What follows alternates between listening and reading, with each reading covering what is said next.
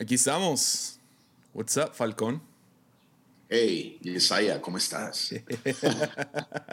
Oye, mi, mi, garganta me ha estado jugando algunas bromas todos estos días. Entonces le, le, hablé a mi mamá por teléfono y me dijo, tú no eres, tú no eres mi hijo. yo, claro que soy tu hijo. Dice, mi hijo no tiene voz de hombre. Así me lo dijo mi madre.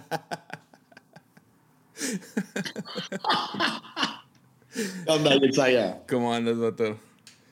Aquí, mira, en un fin de semana que disfruto mucho porque no estoy de viaje, estoy aquí en casa, estoy aquí en Monterrey. De hecho, hoy me desperté súper tarde, man. Ah, qué bien, qué rico. Yo, sí, llevo, llevo desde la pandemia, he tenido como que una insomnia rara. ¿Y qué fue? Fue el jueves en la noche, pues te acabo de ver en el viaje, ¿no? La semana pasada. Y llegando, estaba bien cansado y todavía no podía dormir y creo que fue el jueves en la noche, me quedé dormido en cuanto llegué a casa del trabajo como a las 6. O sea, estaba viendo básquet y me quedé dormido ahí en el sofá. Y le dije, no, ¿sabes qué? O sea, desperté, mi hijo brincó arriba de mí, pensaba que estaba bromeando. y, y, dije, no, son las... Y no sé, pasaron como dos horas, entonces eran las 8. Dije, chale, ya no voy a poder dormir, ya como que me tomé mi siesta y subo, me acuesto, me quedo inmediatamente dormido, que eso nunca me pasa, y desperté el próximo día. O bueno, tienes que saber, tienes que recordar que, que, Culiacán estuvo intenso, fue un fin de semana súper intenso de, de, muchas conferencias. A mí, ¿sabes qué me sorprendía? Que nos despedíamos para irnos a la habitación a la 1.30 de la mañana y a las 7.40 de la mañana me estás escribiendo, vamos a desayunar. Yo, ¿what? dije que ya no duerme, va a querer hacer podcast a las 7 de la mañana, pero bueno, así sucede. Y, ese insomnio que dices que te dio en pandemia fue producto de, de, ansiedad o de que se te movió el reloj, porque hay, muchos factores, ¿no? ¿no? No, sé, o sea, a lo mejor hay como que una ansiedad por debajo de la piel o algo así, algo que no veo muy obvio. Ah, otra es, ah, soy mañanero. O sea, yo, yo despierto temprano, sea como sea. Y en la pandemia como que agarré esa la viada de, ah, pues veo series hasta, la, hasta las 12, 1 de la mañana. Y luego cuando quería ya dormirme, como que me acostumbré a, ah, estoy durmiendo 5 horas. Y de la nada agarré como que no puedo dormir antes de la 1 o las 2. Sabes que hay, hay, insomnios muy, muy productivos, ¿eh? Hay insomnios muy productivos. yo, yo los he vivido, no hablo de dos, tres días, hablo de algunos meses donde el, el insomnio es así de, no puedo, quiero, pero no puedo dormirme y entonces lo convierto en algo productivo. Y de ahí, de ahí han salido un par de libros o han salido un par de ideas. Pero tengo que confesarte que hay insomnios que son demasiados inquietantes. O sea, no puedes producir nada, no puedes escribir nada. Tu mente te está jugando bromas baratas, ¿no? Y, te terminas por hacer locuras como ponerte a ver las fotos de tu suegra. Entonces es así como que, como, insomnios, oye, que estaría muy padre ¿no? en algún momento escribir algo sobre eso o no sé, hablar algo sobre eso, porque hay una cantidad de personas que yo me encuentro en el camino que dicen, no, no, no puedo dormir, entonces, algunos lo toman como, ah, ok, eh, eso es bueno porque significa que soy creativo, ¿no? Ya ves, todo, todos los consejos del, eh, es, una, es una señal. El que no duerme es súper creativo, pero imagínate qué frustrante. No dormiste, no pudiste producir nada, no llegó ni una idea. Y al contrario, que te quedaste con una cantidad de, de ansiedades en tu mente. E, eso sí que está gacho. Ya, fíjate que conozco a varios que son así, que trabajan mejor de noche. Creo que tú eres uno de ellos. Mi esposa es uno de ellos. Ah, Taylor Barriger habla de una temporada de su vida que dormía todo el día y trabajaba toda la noche. Yo soy lo opuesto. Yo, mi ventana de, de productividad es en cuanto despierto hasta como que las 12 de la tarde. es neta. neta. Fíjate que yo, no, yo, yo te tenía a ti en la zona de los que dormías hasta tarde y luego producías durante la noche. Yo te tenía ahí en ese punto, no sé por qué. Ya, no, o sea, el pensamiento crítico no lo puedo hacer en la tarde. Es como que ya mi cerebro es como que una plastilina mensa de estupidez. Es como que... bueno, yo te tengo que hacer una confesión. Híjole, yo, yo voy a hacer una confesión aquí. Dale. Yo no funciono por las mañanas. Mm. A, mí me cuesta predicar en las mañanas. Mm. Yo creo que yo, yo te soy un 60% ah, productivo una mañana y luego yo creo que si alguien nos escucha si no volvemos a invitar a Falconi a nuestros eventos de la mañana, pero eh, una vez estaba una vez estaba predicando, mira, por ejemplo, las reuniones que teníamos por la mañana eh, como iglesia, eh, porque pues tú sabes que ahora tenemos el par iglesia y nuestras reuniones son martes por la noche. Son nuestras reuniones oficiales. Y olvídate, llego con la mente súper fresca, puedo aventar un monólogo, puedo hacer una fusión de stand-up con prédica y la mente juega, juega al, 100. Pero por las mañanas es algo, y ya lo comprobé. Un día en la mañana salí de predicar de, de, Epicentro y me sentí fatal. De esas que dices, no le pegué a nada, ¿sabes? Que dices, no le pegué nada. Y tú sabes que cuando predicas afuera, lo dijiste en Culiacán, ¿no? Tiras el, el mensaje que está bajo control, el dominado, el que ya sabes que puede pegar. Eso es la neta. Y, y, en la iglesia no, cada semana estás llevando algo, algo un mensaje nuevo. Y ese día dije, no, este mensaje definitivamente no.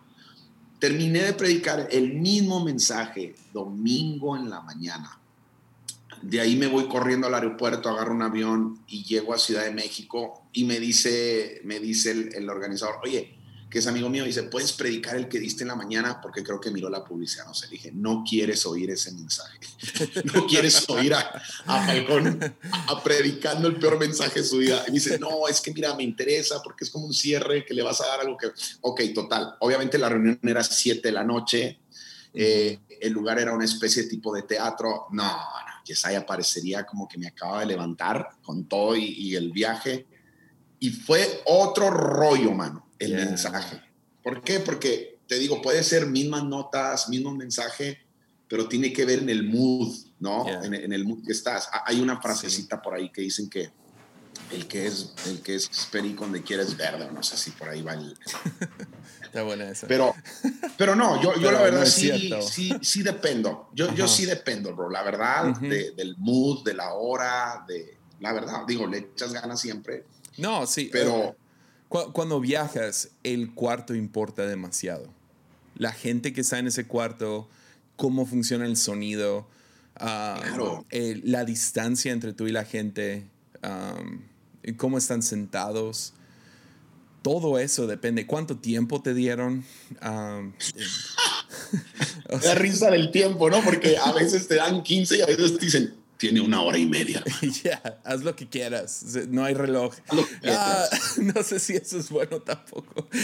Pero... Oye, ¿te ha pasado que cuando te dan demasiada libertad y te dicen, haz lo que quieras, ese día terminaste antes de tiempo y no hiciste lo que quisiste. O sea, fue como que, como que la rebeldía, la rebeldía es la que te lleva a hacer, a hacer un buen chamba. Eh, es que toda obra maestra necesita un marco. Eso sí es cierto. Hermano, cuando a mí me dicen, chécate, un, un, día yo creo que hasta creen que yo estaba como bromeando. En aquel tiempo, pues imagínate, comenzamos a aplicar hace 25 años. Digo, parece que tengo apenas 25 años de edad, pero no es así. Y este, ha sido el Botox y todo lo que me he hecho. Y los Converse. Pero eh, los Converse, los Converse, no, no, no me ha alcanzado para comprarme botas relevantes, todavía no puedo. Vi el costo y dije, no. Esos Saint Laurent están un poco fuera de... No, no, están fuera de mi presupuesto totalmente. Y los Converse no, los Converse todavía los alcanzo. Entonces, yo me acuerdo que aquella ocasión pues usábamos corbata para predicar, hermano. Como la quieras, tenías que ponerte una corbata. Y entonces aquellas personas me dijeron, ah, Gustavo, siéntete libre para vestir como tú quieras. No pude, no pude. Llegué con mi corbata y me veían como diciendo, no, este vato sí es rebelde. O sea, el caso es hacer todo lo contrario, ¿no? Pero decías, y tienes toda la razón, el marco, el marco importa mucho. Y sabes que eso depende mucho también del cansancio con el que regresas mm. a, casa. Ahorita, antes de entrar, decíamos, ¿cómo estás? O sea, los dos hablando del cansancio. O no necesariamente que no estuvo chido, no necesariamente, no. A veces el, un evento muy, muy cañón, muy intenso, te desgasta. Pero, pero sí, yo, yo sí soy muy honesto porque a mí me han criticado mucho, ¿no? Eh, porque de repente digo, oye, pues necesito un banquito, necesito dónde poner eh, mi iPad, necesito a lo mejor tener un café. Y es así como que si fueran exigencias, pero no. O sea, es como, yo sé que Messi es un gran jugador, Cristiano Ronaldo es mejor, eh, es como, obviamente, Jordan es mejor, ¿no? Que LeBron, tú y yo lo sabemos, ya concluimos con eso. Estuvimos una hora en la habitación hablando de eso. De LeBron y de, Jordan. Qué productiva. Te digo, mi cerebro es, es, plastilina estúpida de noche. Oh, ok, ok. De, eso puedo hablar. Es como, es como, tráelos a ellos a, a, cualquier cancha, no van a brillar igual, ¿no? O sea, y, te digo, ah, me han escrito tontería y media, ¿no? Como Jesús sí agarraba a cualquier lugar y cualquier montaña, pero si podemos nosotros crear una atmósfera donde puedes hacer mejor tu trabajo, es mejor. Entonces me gusta eso que dices, sí depende del cuarto. es más, aún a qué distancia tienes a la gente. Eso también tiene que ver un montón. Ya, ahorita tenemos ya reuniones presenciales y, y sí, o sea, sí te roba, todavía no es lo mismo le gana a solamente en línea. Estoy tan feliz que hay gente en el cuarto, se ríen a los chistes, o sea, se ve la interacción, pero traen su cubrebocas, están súper lejos uno del otro. Entonces, no, no, o sea, extraño, realmente extraño un cuarto que como que hay energía en el cuarto, ¿no? Donde antes de, antes de la reunión se escucha todos hablando y, o sea, ah, ya quiero regresar a eso entiendo que todavía no, pero cuando se dé eso va a ser ah, mágico. A lo mejor, a lo mejor es posible. Este, este pensamiento me llegó al, a la cabeza el otro día y me agüitó un montón. A lo mejor a nosotros nos va a tocar construir eso de nuevo. O sea, el resto de nuestras vidas para que nuestros hijos vivan eso. Wow, me acabas de, me acabas de dar en la Mauser en inglés sería en la mother y en español sería en la torre, hermano no me digas eso, por favor. Mira, yo, he pensado mucho, porque obviamente estamos en esta plática rica de, cómo disfrutamos nuestro trabajo, cómo nos sentimos mejor. Sabes que eh, uno de los más grandes miedos que yo le tengo a la pandemia, te lo voy a decir de corazón, y te lo voy a decir de cora, eh, no es en sí a la enfermedad. Obvio, cuido, cuido a mis papás, cuido a mis hijas, yo, yo, intento cuidarme este, lo más que se pueda, aunque ya cuando andamos fuera es muy difícil. Pero el, el, miedo que más tengo yo es no volver a hacer mi trabajo como lo hacía antes. Soy honesto, si, el cine no, si el cine no vuelve, órale, está bien, o, o si es diferente, porque sí va a volver, órale, no pasa nada chido, allá, allá, que, que Lili esté en una esquina y yo en otra, si esa es la regla, y mi hija ya, no, no, no, no, no hay pex, ¿no? No, no, hay pedo, no, no, no, no importa.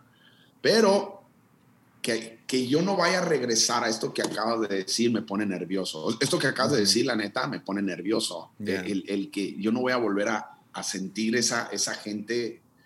Eh, a ti te ha tocado también estar en teatros. Yeah y tú sabes que, que la atmósfera, por, por lo mismo, ¿no? Es un teatro, está hecho para eso, está hecho para que toda la gente esté mirando al escenario, para que, para que tú estés haciendo un desarrollo de, de tu presentación como debe ser. Y, y, y, tú sabes que ahí no hay espacios. De hecho, a mí me, me gusta mucho hacer stand-up porque esa gente la tienes encima de ti, ¿no? A veces el, el, el, bar es muy pequeño o, el, o, el, lugar donde está haciendo el, stand-up tratan de meter la más gente posible para vender los más tickets posible. Me pasó en Ciudad Victoria, por ejemplo, ¿no? este, y me preguntaban, oye, eh, no hay ningún problema si metemos sillas hasta donde... No, no hay ningún... Al contrario, para mí eso es increíble. Es más, yo, yo siento que esa, esa, ese es mi terreno fuerte. Yo tengo mucha desventaja hablando en mi, en mi trabajo tengo mucha desventaja con todo lo que está pasando. Otros no, otros no, otros, digo, son comunicadores que en cualquier lugar o son más fuertes comunicando de otra manera. Pero en mi caso es tener a la gente cerca, así, así es yeah. y que digan, ah, me cayó la... o, o, o, ver, y no importa las caras que veas, ¿eh? ahí quien está molesto, y pero estás jugando con una energía, como dijiste tú, ¿no? Pero me pone nervioso que digas, mm, quién sabe si. Ya, no, no sé, o sea, digo eso, la vacuna, por lo menos en Estados Unidos, va súper rápido. Cuando, es, cuando Estados Unidos llegue a cierta, cierto porcentaje de gente vacunada, sabes que a ellos les conviene dar vacunas a otros países. México es muy bueno con vacunas en sí, entonces creo que cuando ya haya como que el, el producto, lo van a, lo van a hacer bien. No, yo confío en, en nuestro sistema de salud de esa manera. Ah, no en todo, pero en eso sí. Siento que, que México le, le echa ganas a lo que es vacunas. Entonces, y creo que eso va entre México y Estados Unidos, cuando esos dos países lleguen a su, a su porcentaje, yo creo que eso se va a derramar hacia todo Latinoamérica y, y, y todo eso. Y ya, pues si no nos toca ir a, no sé, Suecia, pues ni modo. pero al menos, a Lima, Perú, al menos a Ecuador, al menos. Que, que, mínimo sea Latinoamérica sería genial. México primero, o sea, por ser mexicano, quiero ver México bien y quiero ver Latinoamérica bien. Tengo un corazón por todos, entonces, por, por todo este oh, continente. Y um, entonces, a lo mejor estoy siendo exagerado, uh, pero creo que va a tomar mínimo unos años hasta que volvamos a ese... Yo, preferí, yo estoy prefiriendo ya ser exagerado en mis expectativas, ¿va? En mis expectativas. Yo te soy bien honesto, comencé esta pandemia de la forma más ignorante, ¿no? O sea, ah, recuerdo que me hablaba mi manager y me decía, oye, vamos a cancelar porque teníamos eh, una gira que íbamos a hacer de stand-up en, en, Perú y vamos a hacer otra, en, creo que en Uruguay, no sé oye, cancelamos, no, ¿qué vas a cancelar? Esto en un mes se termina, o sea, relájate, no va a pasar a un mes. Mira la, la ignorancia, la perspectiva. así estábamos todos. Todos. O sea, yo estaba hablando con, con varios eventos uh, cristianos, ¿no? Yo, yo no, no, no le entro al stand-up. Ahorita quiero que me expliques cómo, cómo sucedió todo eso. Pero estábamos hablando con varios eventos del verano, ¿no? Un corazón y efecto, bueno, conferencia más vida y otros eventos grandes en México y ninguno estaba, estaban como que, híjole, no sabemos si vamos a cancelar, no sabemos. Y luego terminaron cancelando, o bueno, cancelando lo presencial, algunos lo, lo movieron en línea, otros no. Pero sí, es, um, todos estábamos así. O sea, ¿qué, qué onda? Vivimos el 2020. no existe en mi calendario el mendigo 2020. Exacto. O sea... Perdí varias apuestas, perdí varias apuestas de que, ¿cuándo crees que esto termine? Y yo apostaba ah, en mayo yo me reía de los que no celebraban sus cumpleaños, ¿sabes? Era como que, no manches, pobre gente, pobres vatos, pobre. yo cumplo en noviembre, dije yo en noviembre esto va a estar bajo control. Es más, mire, ríete de esta. Estábamos en el bar cuando estaba que, que cerraron oficialmente, que no pueden tener reuniones. Tuvimos la última, de hecho ese anuncio lo dieron un lunes por la mañana y yo todavía me aferré a tener la reunión el martes, no sabíamos qué estaba pasando. Nada más dije, para tener ese contacto eh, presencial y, decir que vamos a hacer. Entonces les digo, al parecer, era la primera semana de abril, les dije, al parecer esto se va a llevar un par de semanas. Vamos a darle tres. Nos vemos en tres semanas. Y así, tengo un año que no los miro, hermano. Es más, de hecho quiero, así, nada más por, por sentido del humor, quiero planear el regreso en tres semanas. O sea, quiero que sea la tercera de abril para decir, yo, les, yo no les dije de qué año. Yo les dije nos vemos el 15 de abril, pero no les dije de qué año, Después de un año y yo así como que... Ah, wow. Ya, no, es... Ya, está, está de locos vivir esto. Oye, cuéntame cómo, cómo fue que te fuiste de ser conferencista, ah, predicando en lugares que... O sea, si tú te dejas, tú predicas 80 veces al año en diferentes lugares. O sea, ¿tú viajas que 40 y tantas veces al año? Sí, más o menos. ¿Y qué fue lo que te llamó la atención de ¿Sabes qué? Porque si hay un conferencista que yo diría, ah, sí, funcionaría perfectamente en un ambiente secular como stand-up, uh, serías tú. O sea, sí, fácil. Pero o sea, literal, hay muy pocos más que yo diría, ah, ok, ya, también tiene sentido el switch. Ah, pero contigo tuvo sentido. Pero ¿qué es lo que te llamó la atención de ir de, de predicador a, ok, también quiero hacer stand-up? A mí la comedia, o el sentido del humor siempre ha estado en mí desde niño. De hecho, me metí en muchas broncas por eso, ¿sabes? Me metí en broncas por, por encontrarle lo divertido a lo serio. Que después te puedes reír de lo que te pasó. Tú eres el que, se está carcajeando en un funeral, ¿no? Y haciendo a otros reír. exacto, exacto. Mira, yo te soy honesto y, y, ok, con todo respeto, pero yo puedo estar en un lugar muy serio y, y tengo uh, como rayos X para ver lo divertido de eso serio, ¿no? Y sé que no está bien a veces, pero no está en mí, es como natural, ¿sabes? Como que encontrarle lo divertido a las cosas serias de la vida. Entonces, eso fue desde la escuela, en mi casa, un montón de veces me, me, castigaron por eso. Entonces, de alguna manera, sin que fuera intencional, me hacían sentir pues que eso era la parte negra, era, era lo oscuro de mí, ¿no? Mm. No, mira, eres muy inteligente, pero si no, si no estuvieras jugando, ¿no? Eres, eh, mira, tú puedes ser alguien. Una, una, maestra un día me sacó así, ¿verdad? Porque digo, no era de para menos, pero tengo el récord de que hice llorar a esa maestra que era muy dura. Y, y, no en mala onda, simplemente decía algo y yo no lo podía dejar pasar y venía el chiste y venía el chiste. Hoy, hoy hay muchos términos, ¿no? Boicoteaba la clase la maestra, ok, wow, quisiera encontrarle y pedirle perdón porque le boicoteaba a su clase, pero obviamente todos nos divertíamos. Y entonces nunca se me va a olvidar que esa maestra dijo, eh, quiero que te salgas de la clase, ya, ya estás aprobado el resto del semestre, uh. solamente te voy a decir algo, eh, no serás nadie el resto de tu vida. O sea, de, esta parte a la que tú resaltas tanto es no serás nadie. Luego vengo a Jesús a los 17 años en una temporada donde la predicación era estrictamente seria, cuadrada eh, en cuanto a cómo pararte en un púlpito, como le llamamos. ¿Y eso fue en el año mil, 1960 y qué? Oye, ¿sabes que, ¿sabes que tengo un amigo en Colombia que él dice que yo me hice algo? Porque él tiene un libro mío que se llama Sueña de hace muchos años y la portada, y yo lo veo y obviamente no me parezco.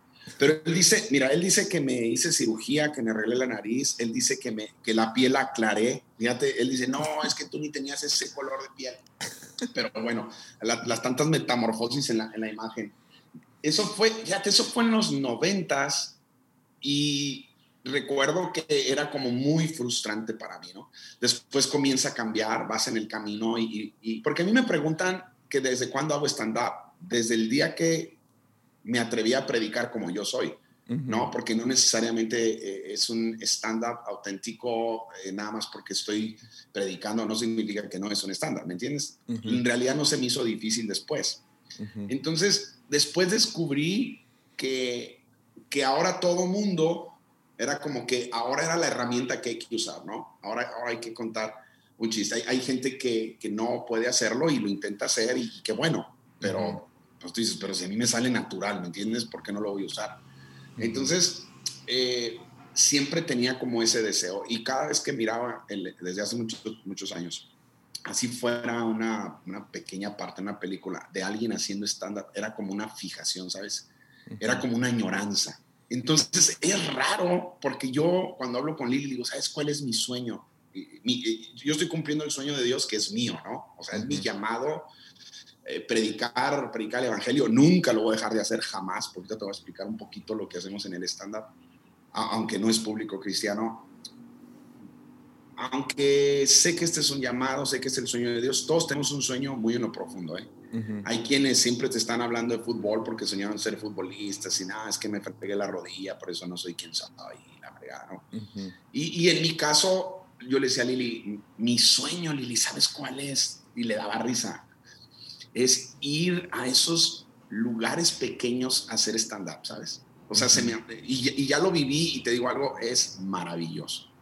Es maravilloso ese tipo de, ese tipo de bares que ves en las películas, ¿no? Ese tipo de, de teatros pequeñitos y, y, que de repente eh, una noche hagas que la gente se olvide literalmente de todo para reírse. Es como, como que estoy usando un don que no está en la Biblia, ¿sabes? No está en la Biblia. E, esa, es mi desventaja, Jesse. O sea, es chidísimo cuando estás enfermo, recibe, recibe ahora, llama cama, y, y, y, entonces dices, estoy usando mi don, No y ese don es como tosí justo en cuanto hiciste eso. sentiste mi sentiste poder cuando lo hice. Saqué el demonio, yo creo. Oye, porque, porque tienen que saber que nos estamos viendo, entonces hice la mano así y sentí como el poder de Dios sobre tu vida. Entonces, e, esa idea fue de un amigo mío que no, que no es cristiano y me dijo un día, ¿tú por qué crees que por fuerza tienes que citar versículos para poder llegar al espíritu de la gente? me, voló la cabeza esa expresión. A lo mejor está muy marihuanesca la expresión, pero es ¿por qué, porque yo creo que tengo que citar versículos? Y mira, mira, esto es lo profundo, para poder llegar al espíritu de la gente. Eso me dio, me, me, abrió como un poquito la, la, posibilidad de decir, podemos hacer esto, podemos llegar, podemos usar ese, ese don natural que Dios nos dio. Eh, Mm, yo, fíjate, te soy sincero, no me considero chistoso, a lo mejor porque llevo un modelo frustrado adentro y no quiero que digan que soy chistoso porque quisiera parecerme a Beckham. a Beckham y, no, y no a Eugenio Derbez, ¿no? Pero, pero, pero fue muy padre. Y, la primera ocasión fue alguien que me dijo, oye, quisiéramos hacer un stand-up para matrimonios. Eh, eso fue en Ciudad de México Dice, pero sería un auténtico stand-up, llegaría eh, gente, vendríamos los boletos, gente cristiana, gente no cristiana. Y fue como la primera vez en, en ese mood, aunque, aunque sí era un público cristiano y aunque era la invitación de un amigo pastor, pero la idea fue de él. Entonces fue como, como ponerlo, eh, el Brunis, es buen amigo, y, y, como que lo pusieron en el, como que lo pusieron, como que me puso el escenario para ver si realmente podíamos hacer esto ah, Jesse, yo quiero que tú sepas algo. Esa noche fue increíble, hermano, increíble. Me sentía como que si, si servir a Dios era como sentirme lleno el 99%, era como que el, el, que me faltaba, ¿no? Eh, siempre hay una parte, y no sé tú qué opines, y no sé por qué, tú, tú, eres el, tú eres el teólogo, no sé, ahí explícamelo, pero siempre hay una parte de insatisfacción en los que servimos a Dios, hermano. No sé a qué se debe. Y los vemos desde en la Biblia, ¿no? Había siempre una parte de insatisfacción. Y, y, nos así, nos, si somos honestos, nos queremos convencer a nosotros mismos que estamos 100% felices, pero no es cierto. Porque lo que hacemos, por eso se llama llamado, es un llamado. No es, no es algo que escogimos, hermano. Es un llamado y dijimos que sí. Entonces sentía que esa parte de insatisfacción que, me quedaba en el camino de mi llamado, lo, vengo a cubrir con esto. Ahora, tengo que aclarar algo, aunque sean, porque después hicimos stand-up en algunos bares donde no, no era público cristiano, donde no tiene nada que ver, no lo organiza un pastor. Pero yo tengo algunas reglas. La primera, no hay maldiciones, obvio. Me explico, no, porque sí hay gente que no lo entendió. Ni poquitos. ¿Eh? Ni poquitos. Ni poquitos. Yo aprovecharía. Tú aprovecharías. Oye, es que, ¿sabes? Fíjate, es que nos, déjame te digo algo, no es ni porque sea malo, ¿eh? Te soy bien honesto. Mira, tú y yo, tú y yo viajamos por América Latina y te encuentras que, güey, no es nada en Colombia, por ejemplo. Es más, así me eh, recibió eh, No, no, no. Aquí en Tepic no es nada. Te creo. En buena onda, no es nada. Y, o sea, lo decimos, bueno, por lo menos en nuestra iglesia. no es nada. literal, lo, he dicho desde el púlpito en, en, nuestro grupo de jóvenes. No, no es nada. Y yo tuve que cambiar mi lenguaje cuando empecé a viajar, porque era como, oh, no se puede decir güey. Pero para nosotros aquí en Tepic, la palabra baboso es como, wow. A un, a, un mendigo, cuando, cuando escucho a gente decir mendigo, es como, uff es, como se siente. Mendigo, mendigo, mendigo, mendigo. pero, pero es chistoso, como en otros lugares. La primera vez que lo escuché dije, wow, qué groseros son acá en Juárez. Y no, nada que ver.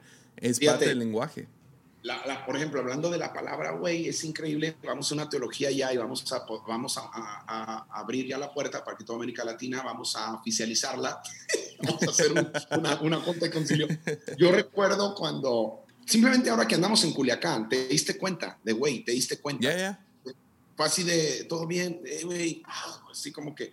Y de hecho, cuando, cuando yo me despedí de Epicentro y que Jesús Adrián eh, oró por nosotros y nos estábamos despidiendo, me acuerdo que dijo, te quiero mucho, güey. Y toda la gente de Monterrey así como que, ¿qué onda? ¿Qué pasó, no?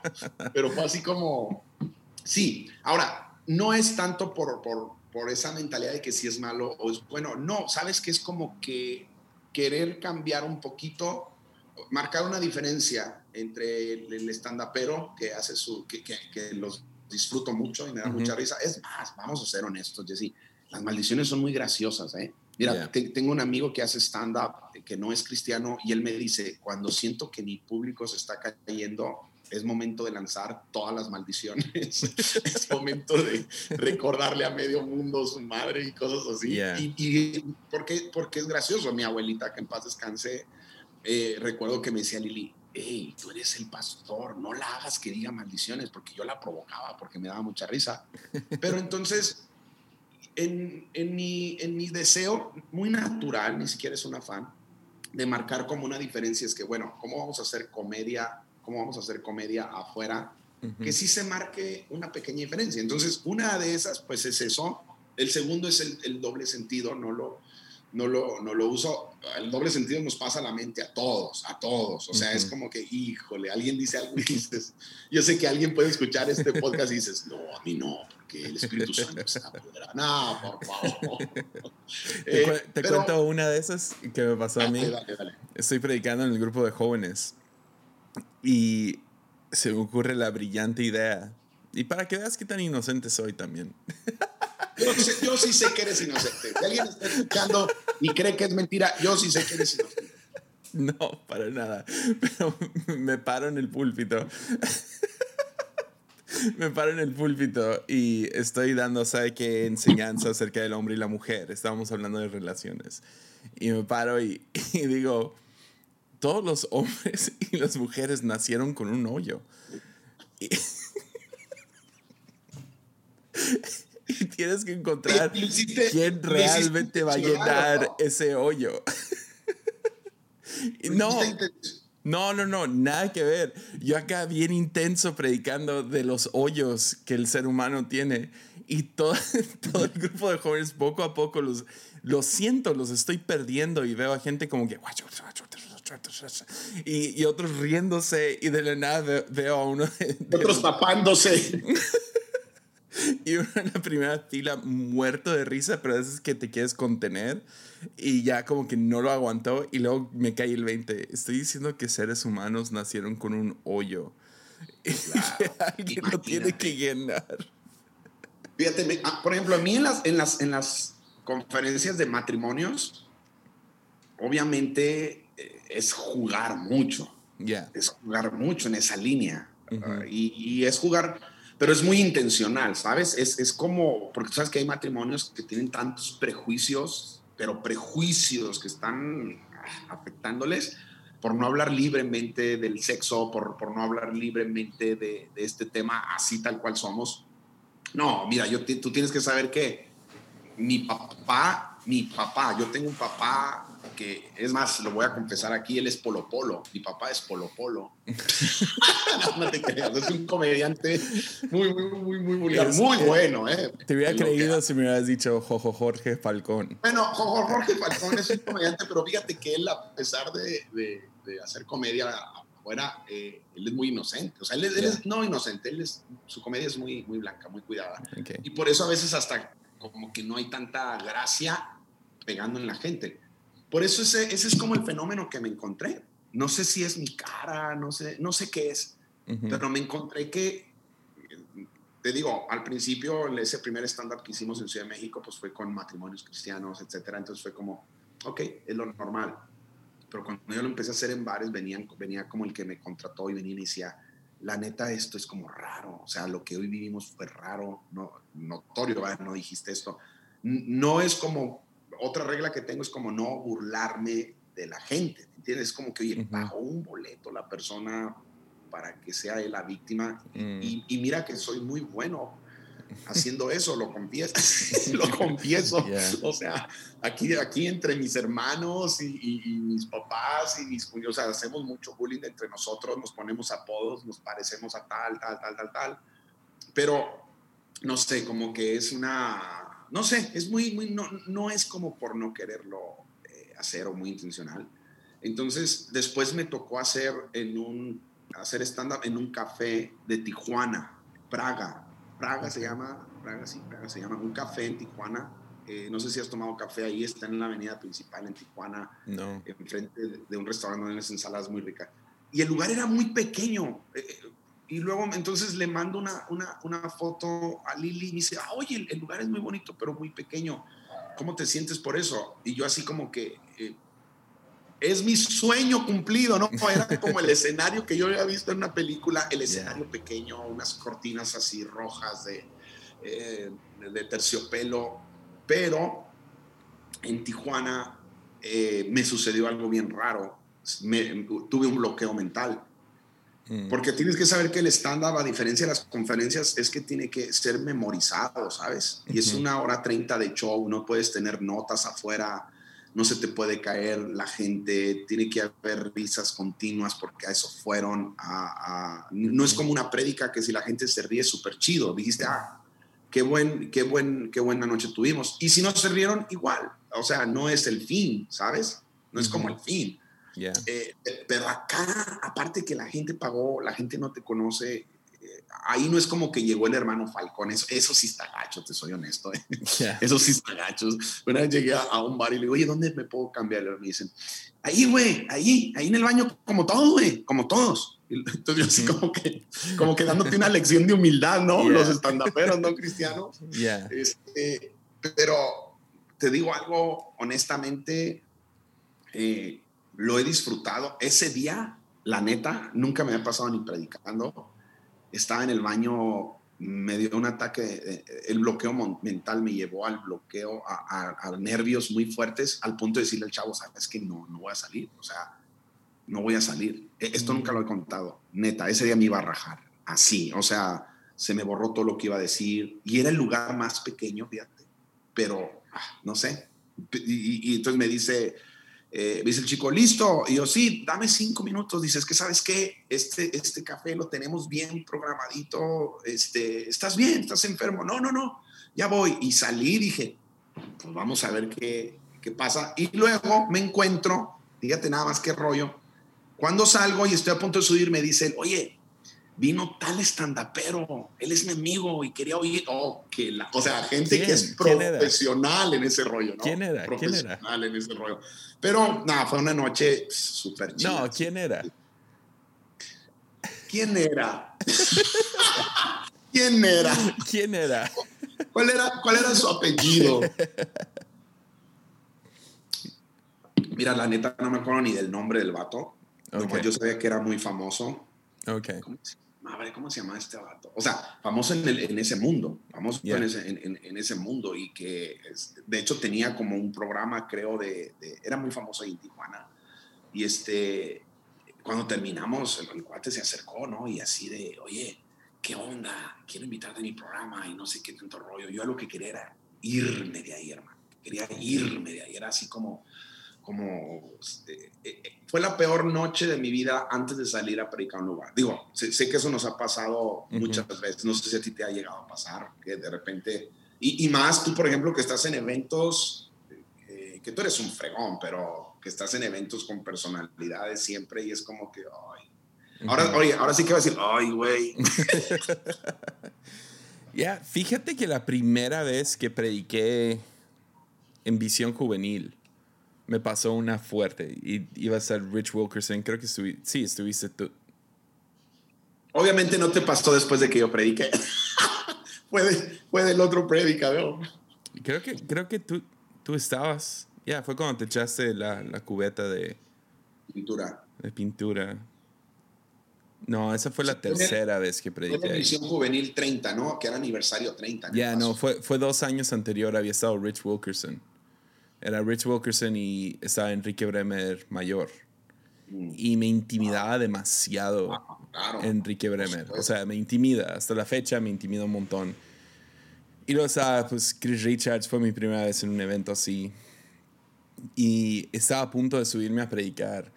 Y, ah, y, me acuerdo orando, no sé si, me imagino que sí, pero estoy orando, Dios, que me vaya bien, por favor, que me vaya bien, por favor, que me vaya bien. Uh, no me sueltes, Dios. revisando mis notas diez mil veces, ¿no? Y, ah, Dios, que me vaya bien. Y sentí que el Espíritu Santo me preguntó, ¿por qué? Y de inmediato mm. supe por qué. ¿Por qué quería que me fuera bien? Y era por los que estaban en la primera fila. Y, eso es. Y tuve ahí un, un, reencuentro con Dios cinco minutos antes de subirme. pero sí, e, e, es, es esos nervios de cuando hay alguien a quien respetas o se te hace... No sé, hay, hay, hay, existen jerarquías, ¿no? O sea, existe gente sí, total, que te intimida mucho. Y cuando eso sucede, sí te pone, te te llena. Pero lo, lo interesante, y estábamos hablando de eso cuando estábamos en Culiacán, es como con gente con mucho dinero, o gente con fama, o gente con mucho respeto. Entre más los tratas como gente común y corriente, más, más amistad termina habiendo. Ahora no llegas y ¿qué onda, güey? O sea, no llegas así. No, no. Llegas, llegas con cierto respeto. Sí, claro. Pero quieres que la relación se vaya de de político a que se vaya a algo familiar lo más rápido posible con alguien así. Y usualmente nomás ser tú ah, termina siendo, si tú te ves cómodo, ellos terminan como que bajando la guardia. Ah, es, es, la razón que tengo la regla de que nunca me tomo una selfie con alguien. O sea, no, no lo hago. No, o sea, si, si me encuentro en el cuarto con alguien que, uff, o sea, aun si fuera no sé, depende. A lo mejor si entra a un cuarto y está el cantante de Arcade Fire, a lo mejor me tomaría una ah, foto con él. E, era lo que te iba a comentar. yeah. Uh, Porque, ¿qué quieres de esa persona? ¿Qué quieres? ¿La, ¿La, selfie o la amistad? Entonces tú decides. A mí me ha pasado igual. De hecho, yo he estado en lugares donde mis hijas regreso, aún con personas seculares, y que mis hijas me dicen, y no te tomaste un... Y le digo, espérate, esa foto va a llegar, pero ya no va a ser selfie, va a ser más relax, va a ser más familiar, va a llegar. O, por ejemplo, te soy yo me encuentro a Luis Miguel y a mí no me importa ser amigo de él, yo quiero la selfie y me la voy a tomar con Luis Miguel y la voy a subir y no me importa, pero entiendo ese punto y es muy bueno, ¿no? Yeah. Sí, o sea, entre más, entre más familiar eres con ellos y si lo haces desde la plataforma y te están viendo y te ven cómodo, ah, o sea en el ambiente en el que se encuentra el oyente ahorita, uh, cuando te ves cómodo frente de tu jefe o frente de tu no sé, alguien que respetas o una chica que te gusta, ah, te va a dar mucha más posibilidad de tener una relación genuina con ellos a que si te metes demasiado a tu cabeza. Entonces sí, uh, pero 100% me pasa eso todo el tiempo de, wow, ¿qué, qué digo enfrente de esta persona? Uh, ¿Qué digo enfrente de, de, de esa persona en la cual admiro? O ¿me toca predicar enfrente de quién? ¿O me toca hacer stand-up enfrente de quién? Si es es intimidante. Es Por ejemplo, tengo, hay un amigo actor, eh, Rodrigo, Rodrigo, ah, Rodrigo Abed, y, y recuerdo que una de las veces que publiqué que acabamos de salir de un stand-up y creo que puse por ahí un segmento muy, muy, muy pequeño, él me escribe y me dice, ahijado, porque bromeamos, ¿no? Eh, yo le digo padrino, él me dice ahijado, eh, según él es mi padrino de actuación que nunca me ha conseguido una novela, el desgraciado si me estás oyendo, a ti te hablo. y, no, y luego, y luego también porque cuando hicimos, lancé el libro de la vida detrás del telón, que fue en Guadalajara, la primera presentación, y fue en Más Vida Guadalajara, él estuvo ahí y me dio la patada. Entonces bromeamos mucho con eso. Te soy muy honesto. Me escribe y me dice, quiero de alguna manera poderte contactar con, eh, con Distrito Comedia, que es el canal, para poder, dice, tú dime y qué día puedes venir y lo hacemos. Ese día me intimidé, ¿sabes? Número uno, porque siento como que es la plataforma para ver si, pues, ¿no? Es como que te están oyendo a ver si, si te destrozan o, brincas al siguiente nivel. Y, la verdad no me interesaba eso. Número dos, era como, eh, si ahí no dices maldiciones, es como, no, no, es como la regla. Y tres, era como, como que era una prueba a la que yo no me, no me sentía listo. Entonces, es bien interesante esa palabra que usas, ¿no? De, intimidarnos. Y hay gente que cree que eso no pasa por nosotros, ¿no? Ya no. De, tú subirte a predicar y, creen que lo tienes todo bajo control, que tú no te pones nervioso, que tú no. Por favor, hermano. Yo, yo recuerdo una vez. O sea, a mí todavía me intimida predicar en frente de amigos. O sea, alguien como Grassman o Speaker todavía me intimidan un montón porque predican o sea, hombros y cabeza arriba de mí. Y, y aparte, escuchan muy buenos predicadores todo el tiempo. Es que ese es el punto. Y tienen la confianza de decirme, oh, that sucked. O sea, eso no estuvo bien para nada. Entonces ya me intimida, me pone nervioso a predicar frente a algunos amigos. A mí me pasó con Andrés eh, en, un, en un evento en Lakewood que estuvimos. Entonces me tocaba a mí la primera noche, entonces yo dije, ay, Andrés llega hoy en la noche, descansa. No, y ya ves, Andrés tiene eso de, de, si él está, él está en las reuniones, él se siente, escucha, este... Entonces... Tú no, tú no, ¿Eh? tú no tienes eso, gacho. Yo te escuché este fin de semana, tengo ni una pruebas. Vez, ni una vez estuviste tengo pruebas. No. Tengo pruebas. No, no, no. Gracias por guardar las historias. En el medio tiempo del clásico. Mendigo, te voy a decir mendigo. Mira, güey.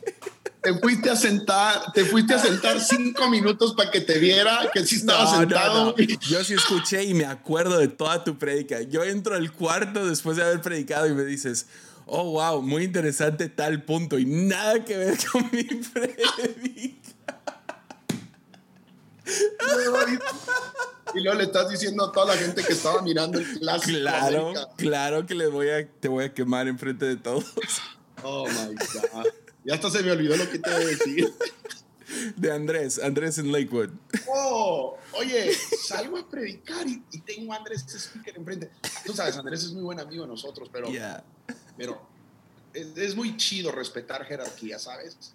Yo cuando escucho predicadores, a mí me preocuparía, no sé tú, escuchar gente que diga, a mí me intimida, a mí me preocuparía, ¿eh? me preocuparía voltear a esa persona y decir, oh, con permiso, que alguien diga, a mí no me intimida nadie, no, a mí, a mí me intimida mucho, por ejemplo, te digo en el caso de Andrés, cuando estuve en Ancla la primera vez con Esteban, igual Esteban es nuestro amigo, cotorreamos, tú sabes, pero ya estar ahí y es eso, o sea, dices, el nivel de predicadores que ellos escuchan, pero sabes que son personas, en el caso de, de Esteban y de, y de Andrés, que saben ubicar muy bien los dones de cada persona. E, e, ese es el criterio que yo, les he aprendido a ellos de eso. ¿no? Hay personas que agarran una sola línea aún de alguien que les gusta y si, y si los demás no son así, entonces no entras. En este caso no, yo sé que te tienen súper ubicado cuál es tu talento, cuál es tu don. Sabes que yo hace mucho tiempo era como una crisis existencial. Quería hacer comedia, pero cuando alguien me invitaba, cuando había varios oradores, acá, tú sabes, nivel, y lo que te decían, me presentaban así, sé que hemos estado oyendo palabra profunda y el Espíritu Santo se ha movido, pero yo sé que hoy Dios quiere que nos divirtamos. Y yo, Yo, yo, ya había preparado mi frase de entrada de fuego, de, de acá, ¿no? Y entonces era como que, ah, o sea, me traen como su payaso, ¿no? Entonces me imagino a Dios una mañana así de, oh, que la ¿Me entiendes? qué quieres entonces? Estoy, estoy, porque fíjate, antes no sucedía eso, pero ahora es como que Dios, te vuelvo a repetir, me está regalando ese, ese porcentaje. Hoy lo disfruto mucho, ¿no? Cuando alguien dice, sé que la vamos a pasar increíble, nos vamos a reír, vamos a aprender, porque fíjate, yo te digo un secreto, en mis notas no tengo nada de chistes apuntados ni de ocurrencias, en mis notas no, mis notas son muy son muy serias mis notas. Digo, cuando escribo rutinas para estándar, pues es diferente. Escribes, obviamente, y, me gusta jugar mucho con la improvisación y el momento, pero sí es como, como raro de repente, es, me era raro escuchar eso, pero lo estoy disfrutando como, como no tienes una idea, la, la neta. Ya. Yeah. Pues, dude, ya llevamos 50 minutos. Es cierto, neta. Podemos casi tú y, tú yo podemos romper el récord de este chico de cinco horas, como dijiste. Pues, oye, oye cuéntame dos, tres historias de terror de viajes. Oh, yo sabía, vato, esta mañana dije, me, me va a preguntar. Mira, Ok, yo les voy a contar, si alguien la cree o no, ya es rollo. Tú has estado viajando desde, o sea, mínimo, una vez viniste a Tepic, cuando yo estaba morro. O sea, yo en no el era, estadio. Sí, yo no era ni cristiano. Y fui al evento cristiano donde llegó un predicador en un traje rosado. Anaranjado, anaranjado. Anaranjado, rosa, salmón, lo que sea. Y se llamaba Gustavo Falcón. Y no te ubiqué Oh. hasta años después ya de conocerte. Fue como, oh, él era el mismo vato que vino. Entonces, sí. Yeah. Entonces tú llevas mucho rato. Entonces tienes que tener una o dos buenas. Ah, mira, bueno, de entrada, el que recuerdes ese traje, te confirmo o confirmo lo que dije hace tiempo, ¿no? Cuando usaba uno traje y todo ese rollo. ¿Sabes que deberíamos de crear un testimonio y me lo regalas o me lo vendes de que ese día yo hice un llamado y tú te acercaste a Cristo y que Yesaya se convirtió en mi ministerio? Hay nada más para darle algunos likes Co- a la co- publicación. ¿Conoces a, a Gino Orozco? ¿Lo ubicas? Gino, sí, Gino, sí, sí, sí. Ahora está en Tijuana, creo, ¿no? Yeah, yeah, yeah. Gino, Gino es de Tepic. Ya. Y él tocó en ese evento con su banda. Yo lo recuerdo, mira. Entonces lo recuerdo. lo, lo vi tocar y fue la primera vez que lo vi y, y ya ves cómo es, ¿no? O sea, hace su show, o sea, Sí. entonces hizo su show ah, desde la plataforma y todo, entonces muy fácil de recordar al amigo. Am, y Gino me lo topo en Burger King a los, no sé, a la semana, dos semanas. Y eh, un día tengo que tenerlo aquí, que él cuente su, su versión de la historia. Su yo- versión. yo voy a contar mi versión. Dale, dale, dale, dale. Entonces él, estamos en, en Burger King y de esas veces que ves a alguien pero no lo reconoces. O sea, lo reconoces pero no sabes quién es. No sé si lo te- ubicas, ¿no? No, no ubicas, ah, ¿quién es este vato? Y lo veo del otro, de, de un lado de Burger King al otro. Aparentemente me le quedo mirando por demasiado tiempo. Y su amigo, quien tiene una rajada en la cara, ah, se me queda mirando por un segundo. Y luego O sea que como- tiene dos rajadas, o sea que tiene dos rajadas en el cuerpo. ya ves qué fácil es. Entonces voltea, voltea conmigo y ya se me queda mirando y así de, oh man, qué, qué incómodo. Y luego voltea otra vez y ahora los dos me están mirando. Y de repente Gino se para y es enorme el vato. Se para, Sí, extiende sus brazos, está todo mamado y todo. Exacto. Extiende sus brazos y me grita de un lado del Burger King al otro. ¿Qué traes? ¡Pip! ¡No! ¡No! Yeah. y en eso, cuando se paró y extendió los brazos, Oh pues hacía esa misma pose cuando cantaba. Entonces lo reconocí y le grito de un lado al otro, todo asustado y nervioso, y le digo, ¿eres Gino de las letras rojas? Y el vato se pone pálido, porque pues era un cantante cristiano. Entonces, ya. y lo conocí, en el- lo, lo- lo vi en el mismo evento. Es, es lo único que quería contar. Un día, ahora- un día acá. se arrepintió y le dio su vida a Cristo. Ahora, años después, somos muy buenos amigos. Ahora sí verdaderamente le dio su vida a Cristo. Ahora sí. Una, una vez casi me pasa esa, Jesse, antes de contarte la historia, un día casi me pasa esa, en un avión. Hay un programa que teníamos que se llama Tarde, pero se llamó Tarde, pero sin sueño, en enlace. Ujú. Entonces, tarde pero sin sueño, siempre se trataba que llegaba tarde por algo. De hecho, cuando salía a hacer el monólogo, era como un talk show, ¿no? Ujú. Entonces, cuando salía a hacer el monólogo, yo decía, señores, llegué tarde. Y todo, ah, ¿por qué? Y entonces ya decía, porque llegué tarde. Ah, tarde pero sin sueño. Estoy en el avión y entonces recuerdo que ese día me subo al avión, era una conexión, tú sabes de eso cuando te ponen conexión, llegas a las 3.30 y sale a las 4 de la tarde y tú tienes que correr. Ya. Entonces llego con mi mochila, ya los compartimientos están llenos y entonces la tengo en, mi, en, mi, en mis brazos y se acerca la sobrecargo y me dice, esa mochila no la puedes llevar en los brazos. Oh, sí, le digo, no tienes un lugar. Y me dice, yo no tengo la culpa de que tú llegues tarde. O sea, llegas tarde y todavía me pides a mí que yo te ponga la mochila y siempre estás llegando tarde.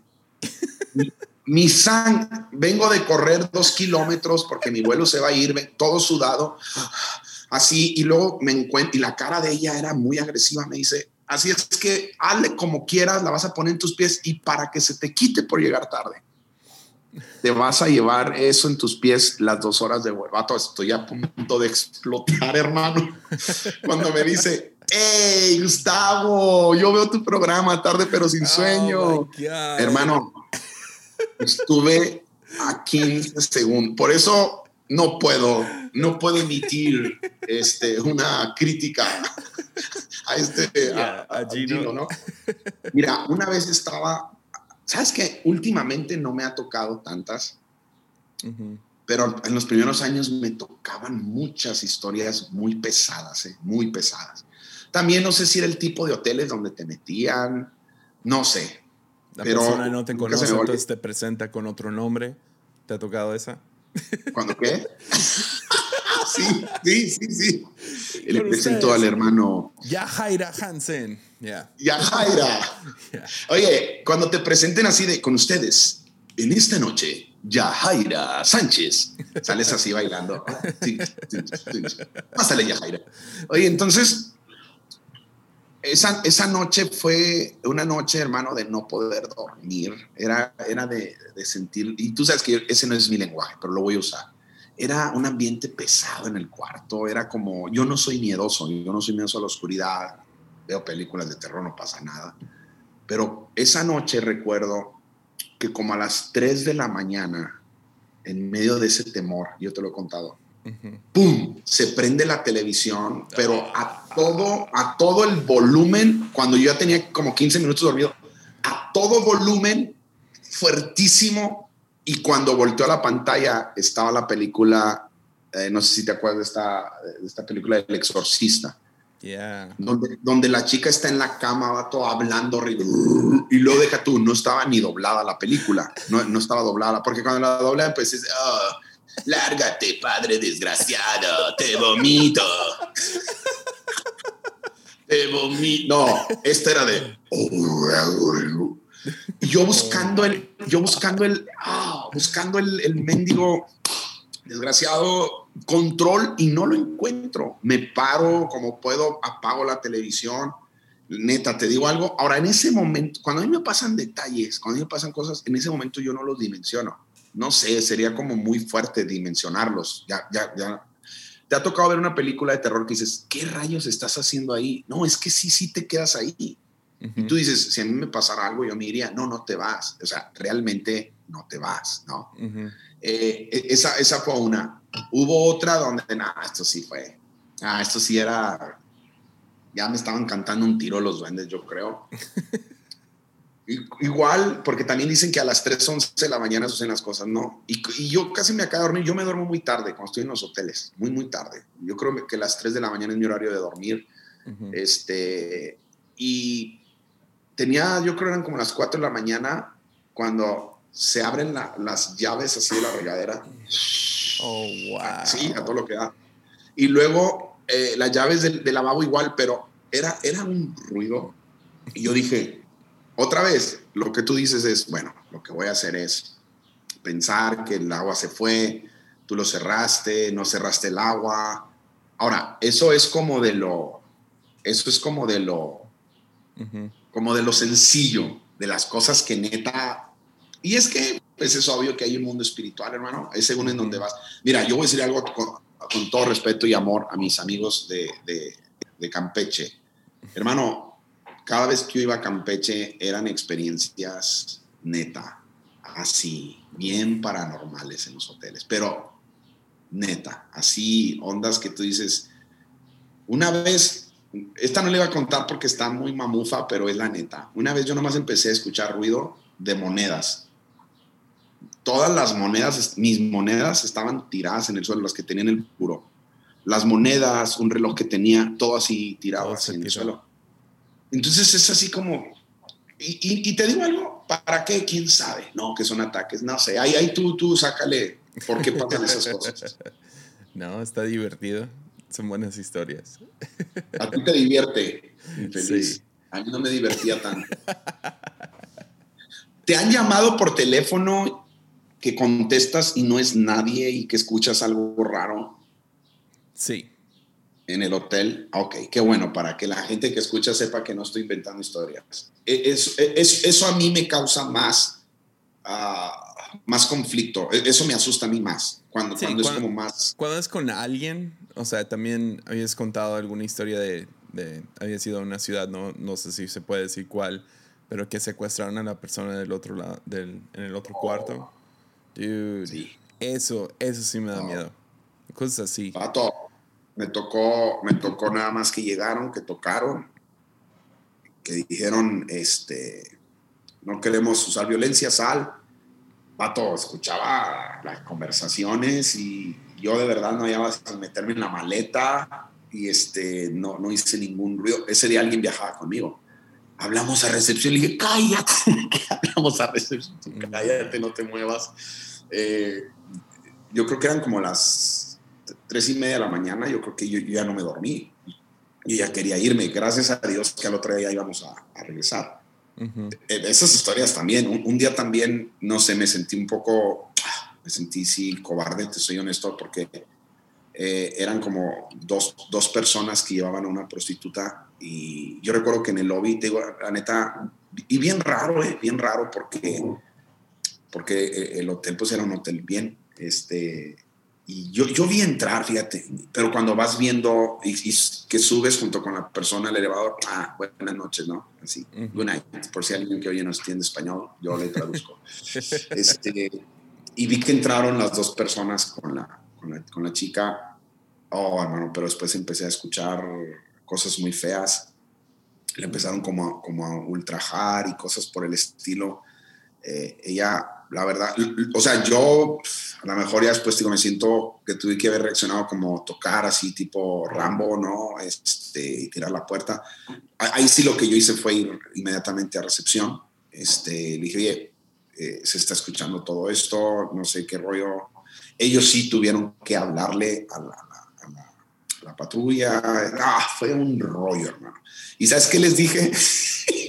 es que si te paraliza, les dije, cámbienme de habitación, o sea, no, no me van a dejar, porque se los llevan y los dejan a las dos horas, ¿no? Y, es así como que e, esas ondas sí a mí me, me, me, ponen mal. Lo otro, ah, es un momento, son cosas raras, pero, pero, pero dices que a ti te han hablado o sea, y, no contestan. ¿Y qué piensas? ¿Qué, pasa por tu mente en ese momento? Ah, me pasó una vez y no sé, como que la manera que lo, razon, lo razoné fue, ha de haber sido alguna equivocación de, como que tienen algún error en el sistema de teléfono.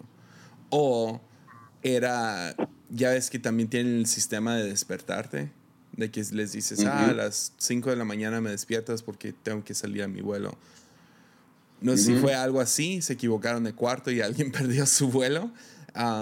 o si fue algo más allá, pero no, no sé, hay veces que sabes es algo, es algo diferente, como lo que cuando me contaste lo de las monedas, tú sabías, sí, no, hay algo más sucediendo con esto. Hay otras veces que sucede algo, te asusta, oh, ah, y luego como que se pasa, lo, lo, ah, lo mejor fue esto. Ah, y luego no pasa más. Pero sí, sí me ha tocado dos, tres donde en eh, pesadillas muy fuertes. Oh, sí. Es, ah, bueno, ese es otro tema, hermano. Ese es otro tema. Las, las pesadillas que a mí suceden en los hoteles, no, no me suceden en casa. ¿Te ha pasado que en casa no te ocurren? En hoteles son pesadillas. Abres los ojos y pues, el, ambiente en el, en el cuarto es muy pesado. Una vez, la primera vez que yo fui a Veracruz hace muchos años, muchos años, cuando traía el traje anaranjado. la primera vez que fui, a, que fui a Veracruz, yo creo que es uno de los peores hoteles que me han hospedado. El hotel estaba como en construcción, súper feo, ni de renombre ni nada. Y a mí me ponen en el tercer piso y ese piso está totalmente feo, todo el rollo. Yo nunca imaginé que estaba solo. Una noche era una de ruidos en el cuarto de lado y risas. Y risas y todo el rollo. Y dije, bueno, chido, son las 11 de la noche, no pasa nada, va todo. Una de la mañana, dos de la mañana. Y entonces yo hablo a recepción. Digo, oye, mira, no, no me gusta ser quejoso. Porque igual a veces nos toca, como esta vez, ¿no? Que estamos en el cuarto, bromeando, riendo. Y me dice, pues te tengo que decir que en tu piso no hay nadie. Es más, ni en el de arriba ni en el de abajo, no hay nadie. O sea, no hay nadie. A mí eso nadie me lo va a contar. No sé para qué suceden esas cosas, porque yo mismo hago burla de eso. No sé para qué. No, yo lo único que hice fue prender la televisión bien fuerte y quedarme dormido. Pues, ¿qué haces? Yeah. Voy a salir corriendo. Ya. Pero bueno, parte del show. Bien, esto fue divertido. Muy divertido. No sentí nada del tiempo. Muy, muy chido. Como cuando estás con, por ejemplo, como cuando estás con, con este Bremer Jr., ¿no? Ahí sí es muy pesado el tiempo. Sí, no, vato. Ahí ah, luchando de qué podemos hablar. Ah. Uh, de esta semana a la otra yo estoy en Chihuahua, al parecer lo voy a ver. Ah, vas a estar allá en. Creo que. No, no, voy, a estar, no voy a estar con él. Eh, voy a estar en otro lado, pero siempre que voy a Chihuahua, pues ya sabes. Voy en dos semanas también. A ver si coincidimos. Tal, vez, tal vez estemos por allá. Qué chido. Sí. eso es lo lindo de este trabajo, hermano. Ya. En el camino. Sí, fue, fue tan bueno. O sea, he hecho ya dos viajes y en los dos he podido ver amigos. Entonces, en los que siguen también ah, voy a ver algunos amigos. Entonces, me, emociona mucho eso. Eso es riquísimo. No, no lo cambiamos por nada, de verdad. El, tener amigos y ojalá que nos podamos ver. Ahí coordinamos. 100%. Pues gracias por hacer esto. A ver si te animamos a regresar al lunes. El podcast secreto. Yo feliz de estar los lunes. oye, me encantó así tu subjetividad. Lunes que no son lunes. ¿O cómo pusiste? Lunes no hay lunes. El lunes no hay lunes. y la raza así que toda perdida. Jessy, te quiero mucho. Te mando un abrazo a toda la raza. Igualmente. Ánimo. I love you.